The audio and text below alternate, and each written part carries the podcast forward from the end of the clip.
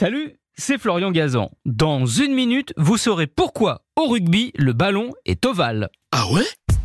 Ouais, car autant vous lire tout de suite, à la naissance du rugby, le ballon était rond. Et pour cause, c'était un ballon de football. En fait, c'est lors d'une partie de foot en 1823 que le ballon se serait dégonflé. Le jeune William Webb Ellis, 14 ans, l'aurait alors pris avec ses mains avant d'aller l'aplatir dans le but adverse. Et il aurait serré si fort contre lui ce ballon qu'il serait devenu ovale. Jolie histoire, mais sans doute totalement fausse. Ah ouais. Ouais, parce qu'à ses débuts, le football n'avait pas de règles établies. On y jouait un peu comme on voulait, avec les pieds, mais aussi parfois avec les mains, voire avec les deux. C'est justement quand on a décidé de codifier cela qu'il y a eu scission entre le football et le rugby, qu'on appelait d'ailleurs à l'époque rugby-football.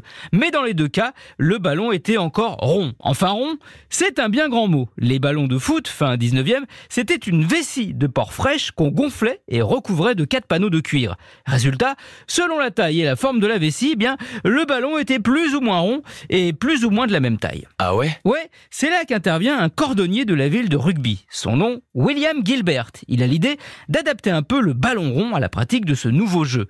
C'est lui qui choisit cette forme ovale, car c'est plus facile à attraper à la main qu'un ballon rond, à plaquer contre soi pour courir, plus facile aussi à faire monter dans les airs en le tapant au pied lors des transformations.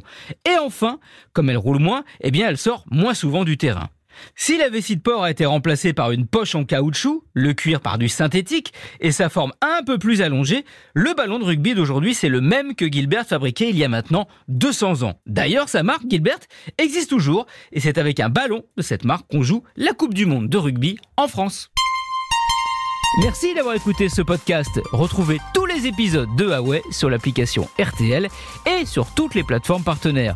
N'hésitez pas à nous mettre plein d'étoiles et à vous abonner. À très vite.